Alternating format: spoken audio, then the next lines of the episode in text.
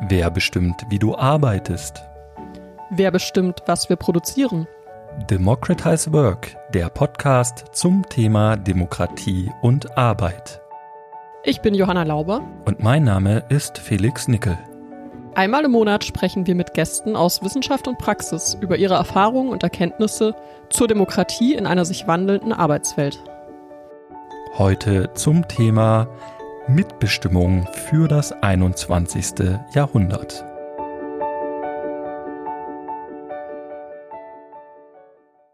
Vor 50 Jahren, im Januar 1972, trat in Deutschland das geänderte Betriebsverfassungsgesetz in Kraft. Die vorherige Version war 1952 in Kraft getreten. Seither gab es keine grundlegenden Veränderungen mehr. Zwar gab es erst letztes Jahr einzelne Verbesserungen durch das Betriebsräte-Modernisierungsgesetz, aber reicht das angesichts von Digitalisierung, Internationalisierung und sozial-ökologischer Transformation und zahlreichen Berichten über Behinderungen von Betriebsratsarbeit? Eine Gruppe von RechtsexpertInnen aus DGB-Gewerkschaften, der Hans-Böckler-Stiftung sowie von den Universitäten Göttingen und Bremen sagt da ganz klar Nein. Sie haben zusammen einen detaillierten Reformvorschlag für das Betriebsverfassungsgesetz erarbeitet. Der Vorschlag unter dem Titel Betriebliche Mitbestimmung für das 21. Jahrhundert hat sechs große Schwerpunkte. Da geht es einmal um die Themen Umwelt und Gleichstellung, zweitens Beschäftigungssicherung in dieser sozialökologischen, aber auch demografischen Transformation. Schutz der Persönlichkeit in der Digitalisierung, weiterhin auch verbesserte Mitsprachemöglichkeiten in den globalisierten Betrieben sowie auch eine Erweiterung der Geltung des Betriebsverfassungsgesetzes auch eben bei kirchlichen Arbeitgebern. Weiterhin geht es auch um die Einbeziehung von arbeitnehmerähnlichen und Leiharbeitenden sowie die Stärkung individueller Beschäftigtenrechte. Und zu guter Letzt natürlich sollen auch Betriebsratsgründungen erleichtert werden und Gremien der Mitbestimmung gestärkt werden. Ja, und wir wollen uns heute besonders zwei dieser Themen widmen, nämlich Schutz der Persönlichkeit in der Digitalisierung und Betriebsratsgründungen und erleichtern, nämlich Schutz der Persönlichkeit in der Digitalisierung und Betriebsratsgründungen erleichtern und Gremien stärken. Mehr zur Geschichte und auch schon ein bisschen zu Grenzen und Entwicklungsmöglichkeiten der betrieblichen Mitbestimmung gibt es übrigens in Folge 2, wie viel Demokratie steckt in der betrieblichen Mitbestimmung, und auch Folge 3 und 4 beschäftigen sich mit Aspekten von Mitbestimmung. Um eben nun die Betriebsverfassung für das 21. Jahrhundert diskutieren zu können, haben wir wieder zwei spannende Gäste hier bei uns sitzen. Johanna Wenkebach ist wissenschaftliche Direktorin des Hugo Sinsheimer Institut für Arbeits- und Sozialrecht der Hans-Böckler-Stiftung. Davor hat sie an verschiedenen Lehrstühlen zum Arbeits- und Sozialrecht gelehrt und geforscht und zuletzt war sie als Gewerkschaftssekretärin für Tarifpolitik und Recht bei der IG Metall tätig. Hallo Johanna. Ich grüße euch. Und auch mit dabei heute ist Gabriel Stolz. Gabriel ist Betriebsratsvorsitzender bei Digitas Pixelpark. Das ist eine digitale Marketingagentur, die zum französischen Werbekonzern Publicis gehört. Digitas Pixelpark hat eben mehrere Standorte in Deutschland, drei lokale Betriebsräte und eben ein Gesamtbetriebsrat. Hallo Gabriel. Hallo zusammen. Ja, zum Einstieg in die Folge Jetzt 50 Jahre nachdem das Betriebsverfassungsgesetz in der derzeitigen Form verabschiedet wurde, an dich, Johanna, erstmal die Frage, warum brauchen wir denn eine Reform des Betriebsverfassungsgesetzes? Ähm, also das Betriebsverfassungsgesetz ist ähm, ja inzwischen über 100 Jahre alt. Es wird ganz gerne als etwas Veraltetes dargestellt. Das ist es aber überhaupt nicht, weil es immer noch ein Instrument ist, das aktuelle äh, Bedürfnisse von arbeitenden Menschen äh, erfüllt und auf sie eingeht, nämlich Selbstbestimmung, Demokratie in der Arbeitswelt, die Möglichkeit, die eigenen Arbeitsbedingungen zu gestalten, mitzureden, nicht einfach nur untertan zu sein, ähm, Aber natürlich muss man sehen, ähm, da sind, das ist geprägt von Rechtsprechung, von Urteilen, die zum Teil viele Jahrzehnte alt sind, ähm, was irgendwie die Auslegung des Gesetzes angeht. Die letzte große Reform, in der neue Mitbestimmungsrechte geschaffen wurden, war 1972. Ähm, da ähm, war vieles, das heute ganz selbstverständlich in der Arbeitswelt stattfindet und Arbeitsverhältnisse prägt, ähm, ja, eine Utopie oder eine Dystopie zum Teil. Ähm, und natürlich kann nur ein Gesetz, das wirklich den Beschäftigten, die mitbestimmen wollen, die Demokratie im Betrieb wollen, ähm, Instrumente in die Hand gibt, mit denen sie für die aktuellen Herausforderungen dieser Zeit etwas anfangen können, auch dazu befähigen, diese immer noch so wichtigen Ziele des Gesetzes umzusetzen. Und ähm, da haben wir ähm, in langer wissenschaftlicher Arbeit natürlich nicht erst jetzt sehr, sehr viele Stellen im Gesetz identifiziert, wo man sieht, das funktioniert so einfach nicht. Ähm, einige Sachen davon haben schon vor Jahrzehnten nicht funktioniert oder waren schon vor Jahrzehnten, also da, ne, wo auch schon versucht wurde, in anderen Reformen was hinzubekommen. Da war schon klar, das sind Lücken, die nutzen Arbeitgeber, um Mitbestimmung zu umgehen. Ähm, oder da ist eben der Schutz vor Union-Busting ineffektiv. Ähm, also nicht alles ist jetzt erst in den letzten Jahren entstanden, was da an Reformbedarf besteht. Nicht alles ist sozusagen ein Thema von Zukunft der Arbeit, sondern ähm, Prekarisierungs-, ähm, Rechtsdurchsetzungsschwierigkeiten, ähm, all das ähm, hat schon lange sozusagen Handlungsbedarf aufgezeigt. Aber es gibt auch ganz klar, wenn man auf Digitalisierung guckt, auf neue Formen der Arbeit, äh, einige neue Phänomene, die eben abgebildet werden müssen in dem Gesetz und den Handlungsmöglichkeiten, die sie zur Interessenvertretung von Beschäftigten vorsehen. Jetzt haben wir mit dir, Gabriel, eben einen Vertreter einer Branche hier, die ja mit zur Speerspitze des digitalen Wandels in der Arbeit gehört, könnte man sagen, also die digitale Marketingbranche. Welche Herausforderungen siehst du in deiner Arbeit als Betriebsrat denn, wenn es um das Thema Mitbestimmung geht? Gern ruhig auch mit einem Bezug auf die rechtliche Komponente. Ja, also wir stehen als Betriebsrat äh, regelmäßig vor der Herausforderung, bestimmte unternehmerische Entscheidungen, Entwicklungen, Änderungen, die in der schnelllebigen Digitalbranche einfach dazugehören, betriebsverfassungsrechtlich einzufangen. Und das ist natürlich immer dann ein, ein großes Thema, wenn Uneinigkeit zwischen den Betriebsparteien darüber besteht, ob und wie stark der Betriebsrat in der jeweiligen Angelegenheit mitmischen darf. Und da bewegt man sich nicht selten im Bereich der Gesetzesauslegung, dann äh, blättert man im Handkommentar, äh, schaut auf die zurückliegenden Entscheidungen des Bundesarbeitsgerichts, weil im Betriebsverfassungsgesetz, so habe ich das jedenfalls gelernt und auch erfahren, oft nur die halbe Wahrheit steht. Und das fängt schon ganz am Anfang an, also mit dem Betriebsbegriff, der äh, leider recht schwammig ist und dem eine aus meiner Sicht, also nicht nur aus meiner Sicht, nicht mehr zeitgemäße Vorstellung zugrunde liegt. Ne? Da ist der Betrieb grob formuliert ein, ein eingezäuntes Gelände, wo die Leute morgens ankommen, über den Tag einen äh, spezifischen Arbeitszweck erfüllen. Und agile, ortsflexible Arbeitsstrukturen, also wie sie in der Digitas Pixel Park äh, üblich sind, lassen sich mit einem solchen Betriebsbegriff dann äh, kaum noch abbilden. Ja, Gabriel hat einen super wichtigen Punkt angesprochen. Ähm, also Juristinnen und Juristen arbeiten mit Sprache, mit Begriffen. Ein Gesetz hat Definitionen ähm, und das die ersten Paragraphen beziehen sich ähm, zum Beispiel darauf, was ist ein Betrieb oder auch wer ist eine Arbeitnehmerin. Auch eine ganz äh, wichtige Frage vor dem Hintergrund moderner Arbeitsformen, wenn man sich beispielsweise die Plattform Ökonomie anguckt, wo ganz viele ganz selbstverständlich davon ausgehen, dass Plattformen keine Arbeitsverträge mit den Beschäftigten haben, dass das alles Selbstständige sind. Da hat es ähm, sehr, sehr viele Grundsatzurteile, übrigens nicht nur in Deutschland, sondern ähm, in allen großen europäischen äh, Gerichtshöfen dazu gegeben, ob zum Beispiel die Lieferdienstbeschäftigten ArbeitnehmerInnen sind. Und äh, bei dem Betriebsbegriff ist es eben auch so, dass nicht nur Digitalisierung, sondern auch Globalisierung als ein Phänomen, das ja verzahnt ist mit diesen Digitalisierungsprozessen, dazu geführt hat, dass Arbeitnehmer, äh, Arbeitgeber, Entschuldigung, Betriebe nach ihren Interessen gestalten können Und diese ursprüngliche Idee, ne, Gary hat gesagt, Idee von einem eingezäunten Ort, hm, das ist natürlich alles nicht mehr so in der digitalisierten Arbeitswelt.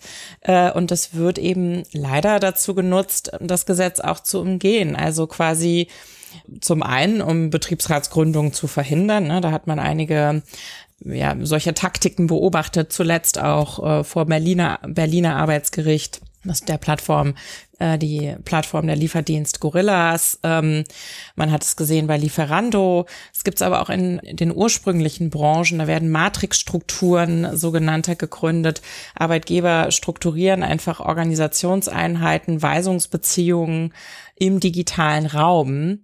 Äh, und das eröffnet ihnen die Möglichkeit, das Gesetz zu umgehen und damit Betriebsratsgründungen zu verhindern oder auch Betriebsräten, die schon bestehen, ihre Handlungsmöglichkeiten zu entziehen, indem eben gesagt wird, ja, für den Bereich, für die Kolleginnen und Kollegen, die dort arbeiten, seid ihr überhaupt nicht zuständig. Ja, der angesprochene Reformentwurf ist circa 80 Seiten lang und wirklich sehr detailliert und umfassend. Und wir wollen deswegen heute den Schwerpunkt, das hat sich ja jetzt auch schon ein bisschen angedeutet, auf Digitalisierung legen. Und da wäre meine Frage an dich, Johanna. Ein Thema, das sich die Ampelkoalition auf die Fahnen geschrieben hat und das ihr auch in eurem Vorschlag fordert, ist ja ein digitales Zugangsrecht für Gewerkschaften, für Unternehmen. Warum ist das wichtig und wie genau ist da die Forderung? Ja, danke für die Nachfrage. Ähm, ich finde es total klasse, dass das tatsächlich im Koalitionsvertrag steht. Ähm, als eines der, muss man ja leider sagen, sehr wenigen wirklich konkreten Vorhaben der Bundesregierung in Sachen Mitbestimmung. Es ist nicht so, dass eine positive Einstellung zu Demokratie, zu Menschenrechten irgendwie etwas Selbstverständliches ist, sondern eine Gesellschaft muss es auch erzeugen. Und ich bin wirklich sehr überzeugt davon, dass Demokratisierung der Arbeitswelt und das ist die Idee des Betriebsverfassungsgesetzes, ähm, ganz entscheidend sind, um da diese positiven Einstellungen zu erzeugen. Und es ist aber kein Selbstläufer. Ne? Wir haben ja ziemlich bittere Zahlen dazu, wie es um die Mitbestimmung bestellt ist. Das heißt, wir müssen ähm, sicherstellen, dass die Gründungsphase ähm, von Betriebsräten gut funktioniert. Da gibt es einige Baustellen im Gesetz. Das Betriebsräte-Modernisierungsgesetz von 2021 hat da angesetzt. Also diese Erkenntnis hatte der Gesetzgeber schon mal und hat dann aber eben nicht alle Hebel ergriffen.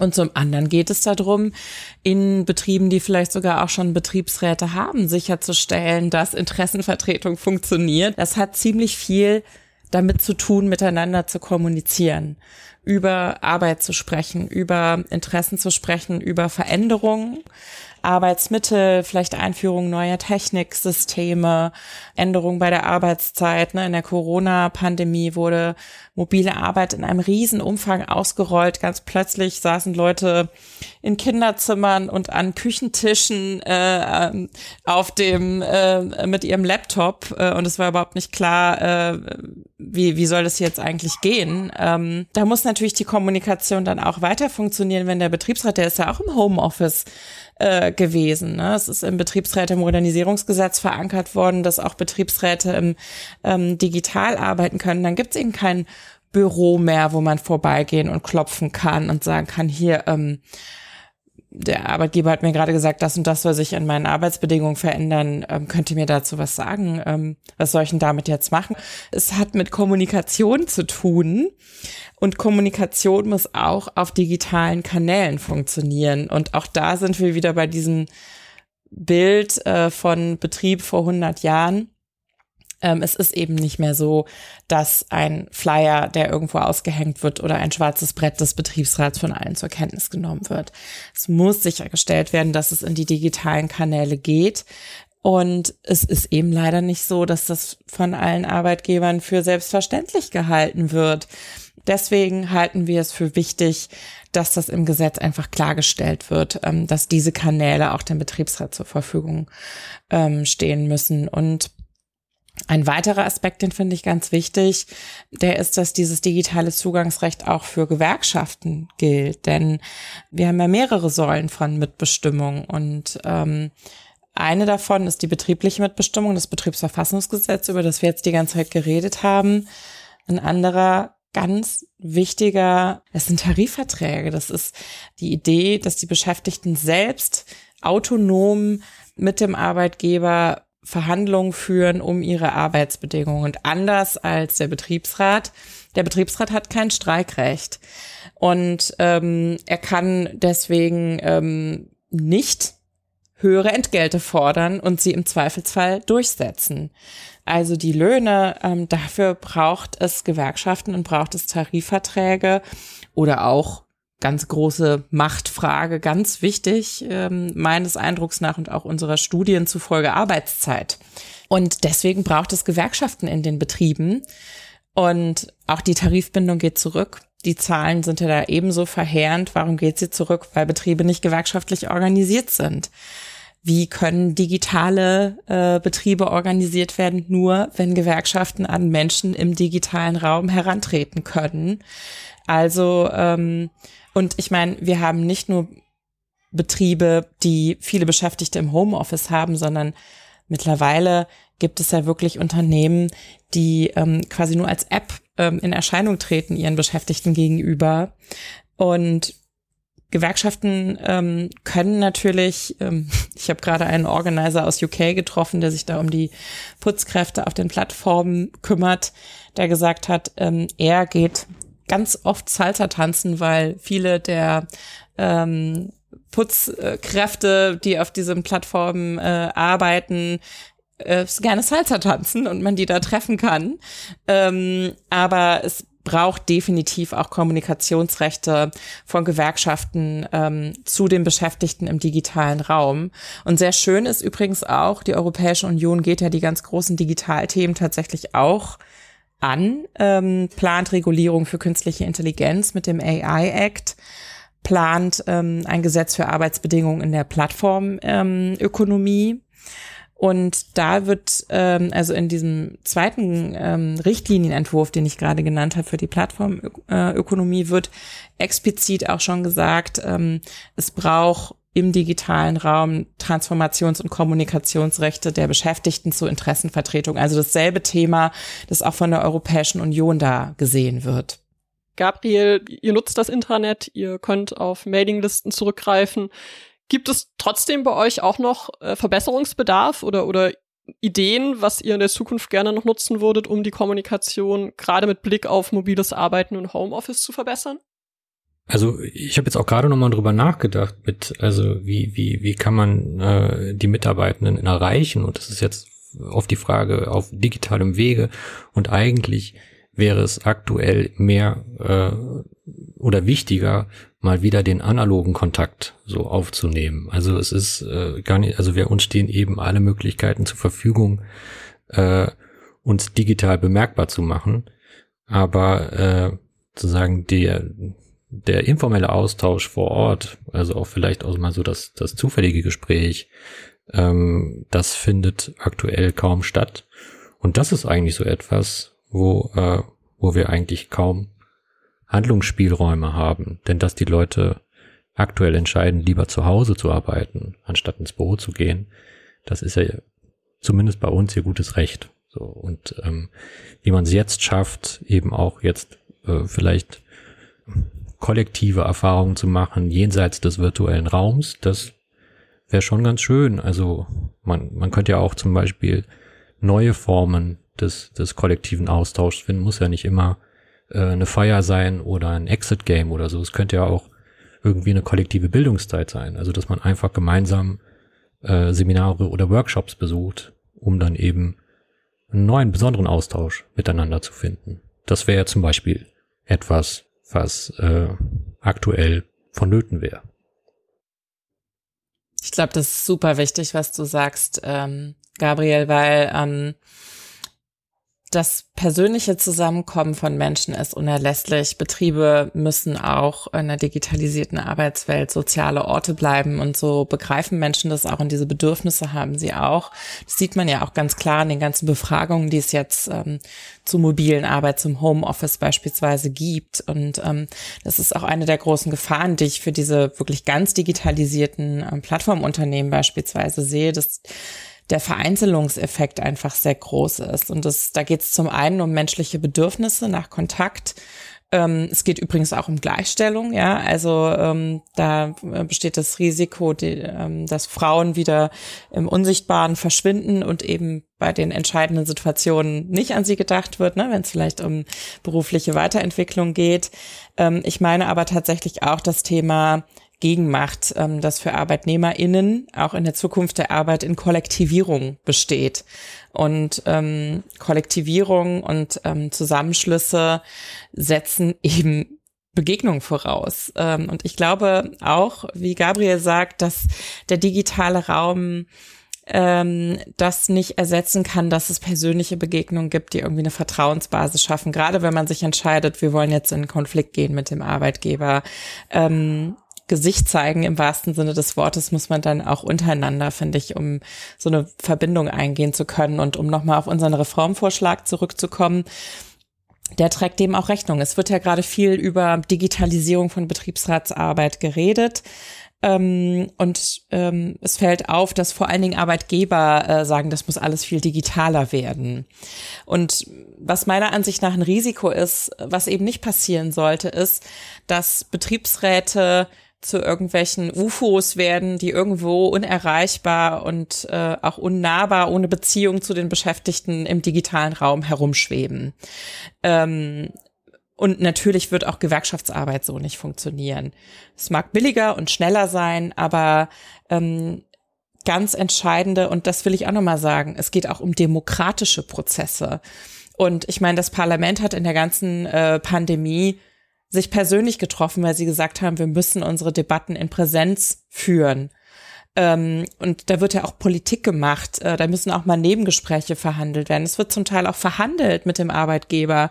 Äh, da kommt es darauf an, zu spüren, was ist hier für eine Stimmung im Raum. Ich finde es auch für Betriebsversammlungen zum Beispiel ganz wichtig, ähm, dass man da auch zum Beispiel einem Arbeitgeber ähm, Unverständnis äh, für gewisse Entscheidungen vermitteln kann, als Belegschaft. All das geht im digitalen Raum, droht unterzudrehen. Und deswegen haben wir, äh, droht unterzugehen. Und deswegen haben wir in unserem Entwurf das so gemacht, dass ähm, digitale Handlungsmöglichkeiten zum Teil als Rechte ausgestaltet werden von den Betriebsräten, dass es Optionen sind, aber dass es auf keinen Fall so wird, dass der Arbeitgeber quasi sagt, so, ihr arbeitet jetzt nur noch digital, ihr habt keinen Raum mehr, äh, wir zahlen euch nicht mehr ähm, die Kosten für Treffen äh, von überregionalen Strukturen ähm, und dass es eigentlich um Kostenersparnis geht und darum, so eine Light-Version von Mitbestimmung zu schaffen. Deswegen finde ich, das ist ein ganz wichtigen Aspekt auch von Digitalisierung, ähm, der eben zwei, zwei Seiten hat. Also ich würde da noch dazu sagen wollen, also dass die Verlagerung der Arbeit, also sämtlicher Arbeitsprozesse, aber auch der Teamarbeit, ne, also in, in, in virtuelle Räume, Videocalls, Videokonferenzen, Kollaborationsplattformen etc. für uns auch etwas Grundsätzliches immer mehr in Frage stellt, nämlich den Ort des Geschehens. Und das ist der Betrieb.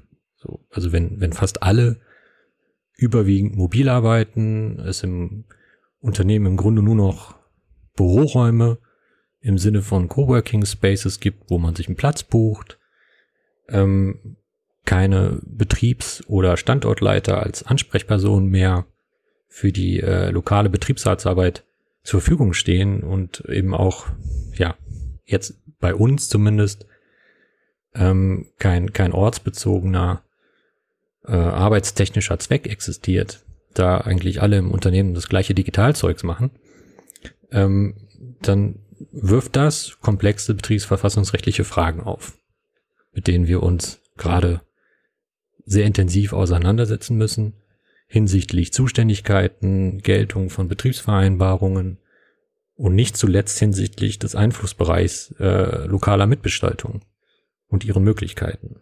Also wenn das alles nicht mehr gegeben ist, dann kann man auch eigentlich örtlich nichts mehr gestalten. Und das ist auf jeden Fall eine Entwicklung, die nach meiner Einschätzung ähm, ja, uns bevorsteht. In drastischer Form, würde ich fast sagen. Ähm, neben dem Zugang zu physischen und digitalen Räumen für Kommunikation ist ein anderes wichtiges Thema für Mitbestimmung und Digitalisierung, die Einführung neuer Technologien. Und das habt ihr auch beide schon kurz angesprochen.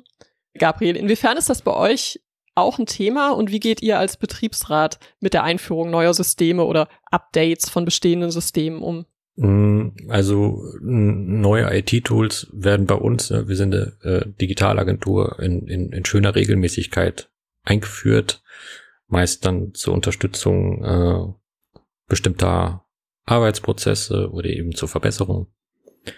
Ich, ich weiß allerdings nicht, ob ich in dem Bezug äh, auf äh, diese Arbeitstools jetzt äh, schon von neuen Technologien äh, sprechen würde. Also das trifft äh, dann vielleicht eher auf so cloud-basierte IT-Systeme zu, wie jetzt äh, diese äh, Software-as-a-Service-Lösungen wie Microsoft 365.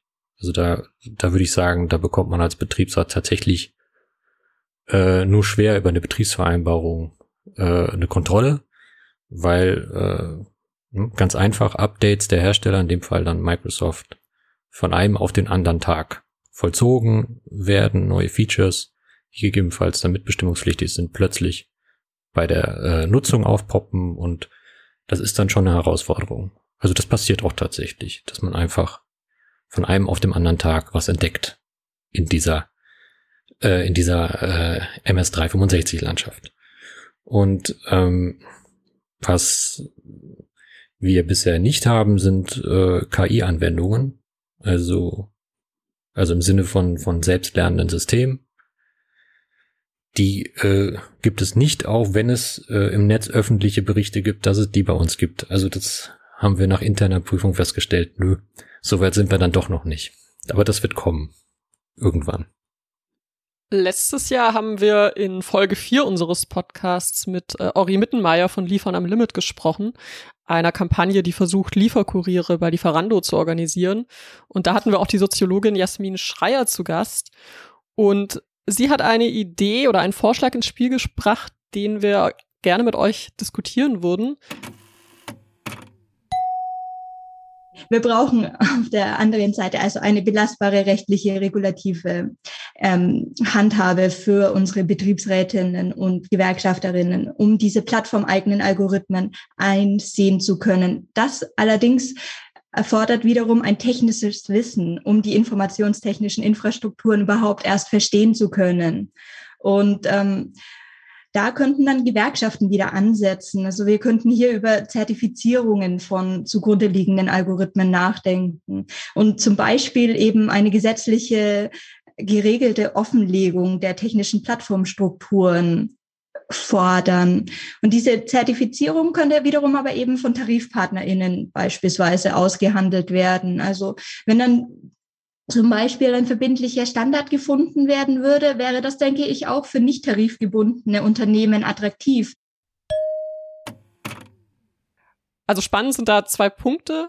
Jasmin Schreier betont hier nicht nur, dass es zum Beispiel transparent gemacht werden muss, die algorithmischen Systeme, sondern dass es einfach auch eine extrem hohe Hürde ist, das dann zu verstehen. Also das technische Wissen, das da vorausgesetzt wird, um das zu beurteilen, ja, es ist ähm, sehr anspruchsvoll. Und Ihr Vorschlag ist deswegen eine Zertifizierung durch Tarifpartner. Johanna, wie siehst du das? Wie, äh, was denkst du über diesen Vorschlag? Also was sie da beschreibt, ähm, ist, glaube ich, äh, ein wirklich sehr weit verbreitetes Phänomen bei Interessenvertretungen, die jetzt ähm, mit neuen technischen Systemen konfrontiert werden. Also ähm, ich bilde mir ein, relativ viel über diese technischen Entwicklungen gelesen zu haben und trotzdem fällt es mir als Nicht-IT-Mensch wirklich schwer zu beurteilen und zu erfassen, wie diese Technik funktioniert und wie sie sich auswirkt auf die Qualität von Arbeit, auf die Gesundheit von Menschen, äh, auf die Sicherheit äh, von äh, Beschäftigungsverhältnissen.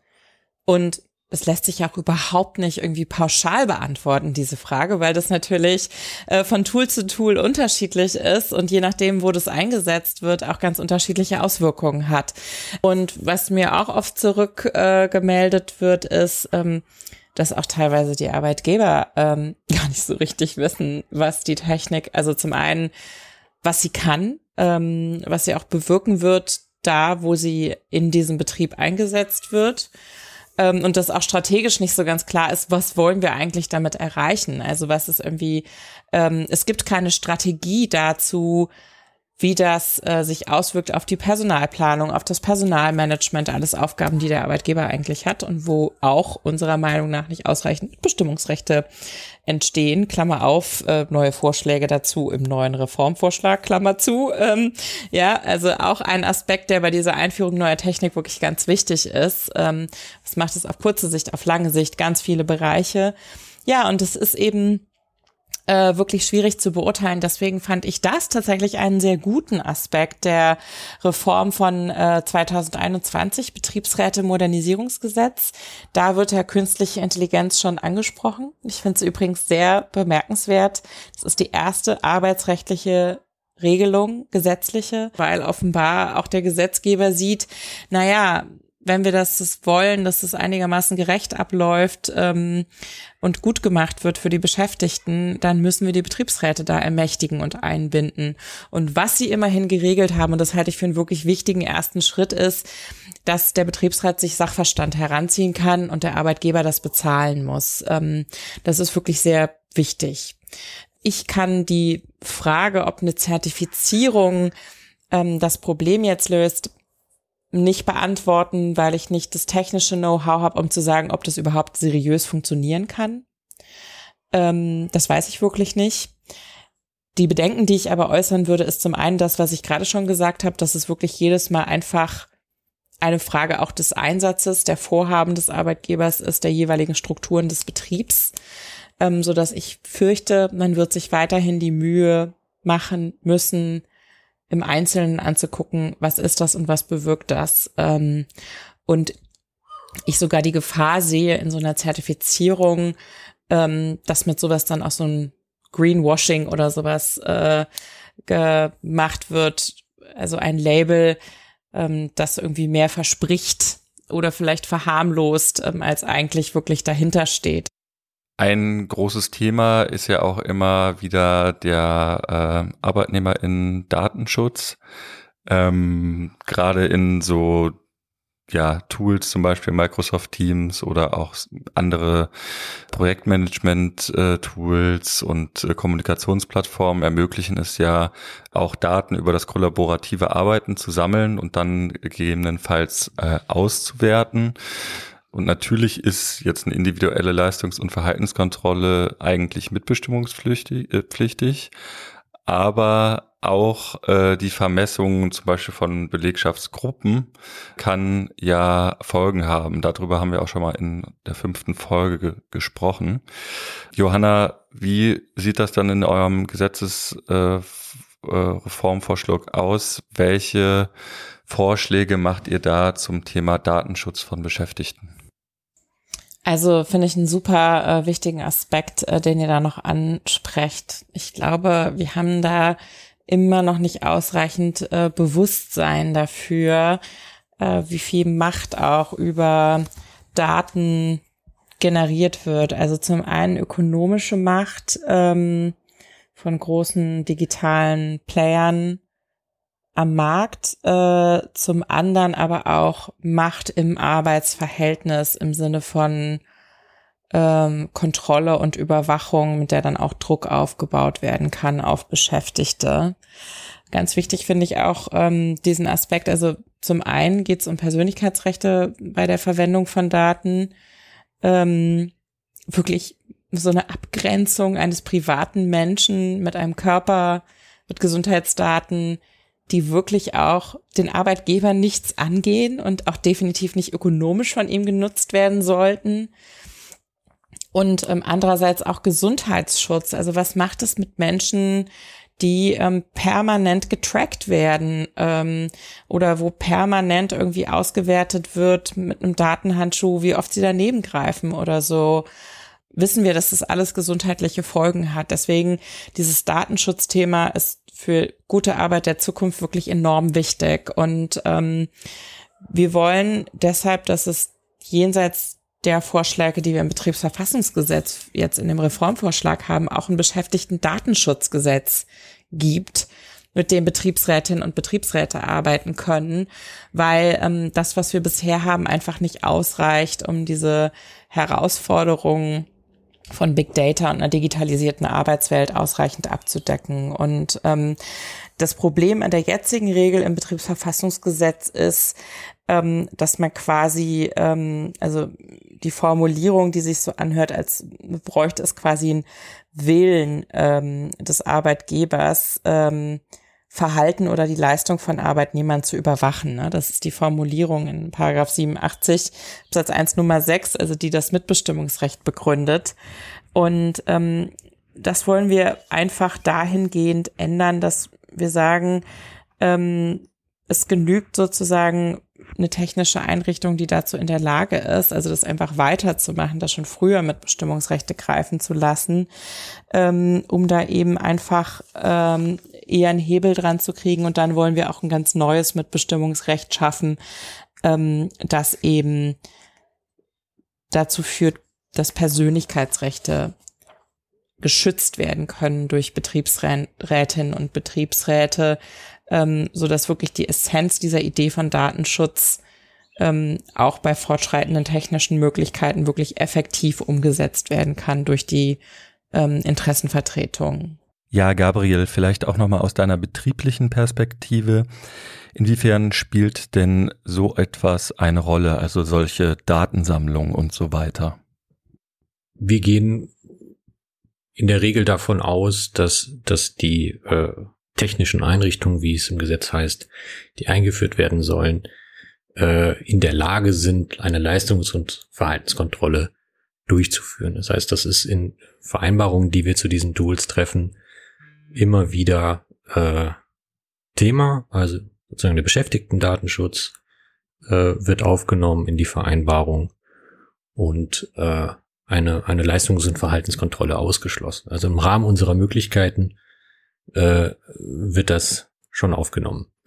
Ähm, eine sozusagen ein Überwachungsanspruch des Arbeitgebers äh, erkenne ich derzeit nicht. Also es gibt sehr viele Möglichkeiten, äh, Leistungen zu erfassen über äh, diverse Tools und äh, man braucht ja auch ein paar Kennzahlen, um, um dann äh, bestimmte Dinge zu errechnen. Ähm, und ja, also wir bemühen uns darum, dass wir das eben auf einem Level der Erforderlichkeit halten und, und alles, was irgendwie nützlich ist, das ähm, darüber wird dann eben diskutiert. Darf ich ganz kurz noch ähm, klarstellen, dass ich eben ähm, keinen Dreher drin hatte, weil das ist wichtig. Ähm, äh, vielleicht muss ich mich nochmal ähm, korrigieren. Also bisher steht im Gesetz, dass ein Mitbestimmungsrecht dann besteht, wenn technische Einrichtungen eingeführt werden, die dazu bestimmt sind, das Verhalten oder die Leistung zu überwachen. Und da ist es natürlich leicht für Arbeitgeber zu sagen, ja, das wollen wir ja nicht, machen wir nicht. Ähm, und wir wollen eben, dass die Mitbestimmung dann schon besteht, wenn die technischen Einrichtungen dazu geeignet sind. Weil ich ja gesagt habe, die JuristInnen schauen immer auf die Worte, wollte ich gern die richtigen Worte nochmal nachreichen.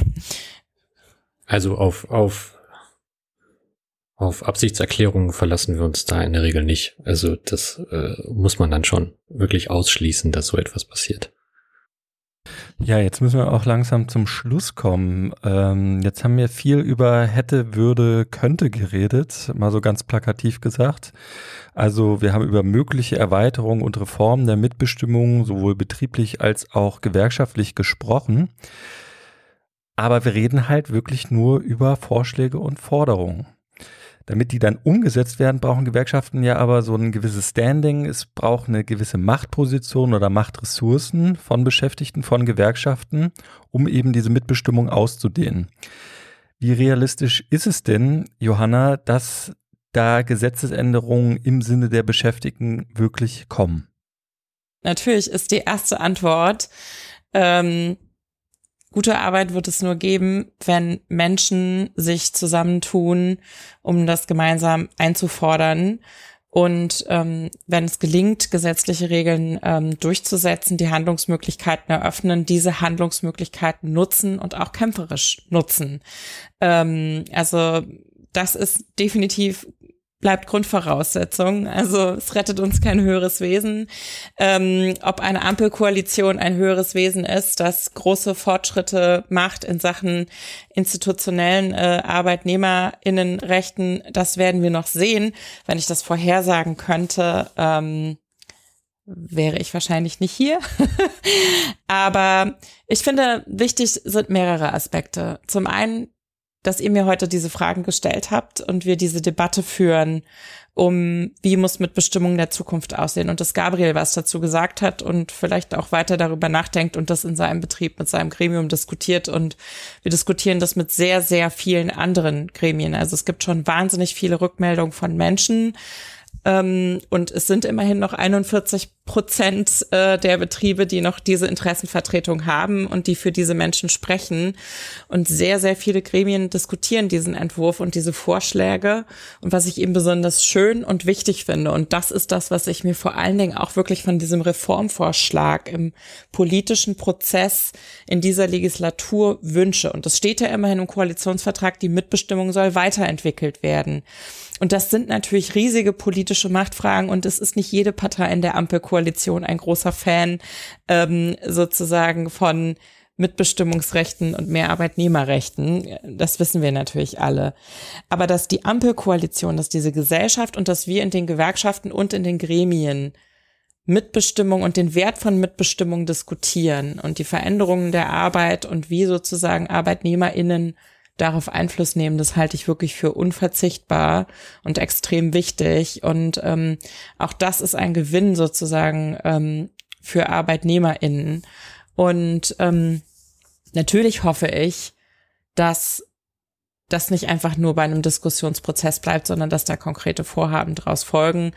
Ähm, das wird sehr spannend, ob das passiert und je mehr Menschen sich dafür interessieren, ähm, sich an den Diskussionen beteiligen ähm, und es auch verstehen, dass irgendwie Demokratie in der Wirtschaft überhaupt kein Selbstverständnis ist und jetzt gerade das Zeitfenster ist, wo wir da wirklich auch Flöcke für die Zukunft einrahmen müssen, ähm, dann würden wir sehr viel gewinnen, glaube ich, für arbeitende Menschen. Also ich glaube, es zeigt sich einfach ganz stark auch in dem, was du gesagt hast, dass diese institutionelle rechtliche Ebene mit so einer notwendigen Neufassung des Betriebsverfassungsgesetzes ganz eng auch mit Fragen der betrieblichen Macht verbunden ist. Ich glaube, das ist auch einer der Gründe, warum wir uns ja jetzt auch in den beiden Episoden davor nochmal mit Organizing beschäftigt haben. Und, und wahrscheinlich ist es auch recht sinnvoll, dieses rechtliche und das betriebliche in so einem Wechselverhältnis zu sehen. Und ja, ich glaube einfach, wir brauchen beides. Einerseits eben gesetzliche Bedingungen, die Beschäftigten und Betriebsrätinnen die Möglichkeit geben, ihre Interessen geltend zu machen. Und dann natürlich auch andererseits die Macht in Betrieben und Branchen durch die Organisation von ArbeiterInnen, um diese Rechte dann eben durchzusetzen und zu erweitern. Ja, ich bin ganz gespannt, wie das mit dem Vorschlag weitergeht. Ich denke mal, wir werden das dann auch äh, weiterhin begleiten. Ja, und an der Stelle bleibt mir eigentlich nur noch übrig, euch beiden Danke zu sagen. Danke Johanna Wenkebach, danke Gabriel Stolz, dass ihr hier wart und vielen Dank für eure Eindrücke und Gedanken. Ja, und herzlichen Dank auch euch, dass ihr wieder eingeschaltet habt und uns zugehört habt. Wir freuen uns über Kommentare an unsere Mailadresse podcast.fnpa.eu. Schreibt uns gerne. Und wenn ihr uns auf Twitter folgt, freuen wir uns natürlich auch. Da findet ihr uns unter DemoWorkPod. Unsere nächste Folge erscheint im September. Im August machen wir nämlich Sommerpause. Und dann beschäftigen wir uns mit Migration, Demokratie, Arbeit und Plattformen kommen auch wieder vor. Ebenfalls im September, und zwar am 16. und 17. September, veranstaltet das Forum Neue Politik der Arbeit in Kooperation mit Coop eine Konferenz zum Thema Gute Arbeit in der Transformation an der TU Berlin. Gehen soll es da unter anderem um Herrschaft und Gerechtigkeit, Arbeitsbedingungen unter Pandemiebedingungen und die Mobilitätswende. Ja, und falls ihr euch anmelden wollt, dann tut das gerne. Ihr findet alle notwendigen Informationen unter fnpa.eu. Dort findet ihr auch das Programm. Beides verlinken wir euch aber auch noch in den Show Notes. Ja, jetzt sind wir wirklich am Ende. Mir bleibt es nur noch übrig, euch einen schönen Sommer zu wünschen. Wir hören uns wieder im September. Macht's gut. Tschüss. Democratize Work ist ein Podcast des Forum Neue Politik der Arbeit und der Kooperationsstelle Wissenschaft und Arbeitswelt der TU Berlin. Para lo que quiero, hago espacio para lo que quiero.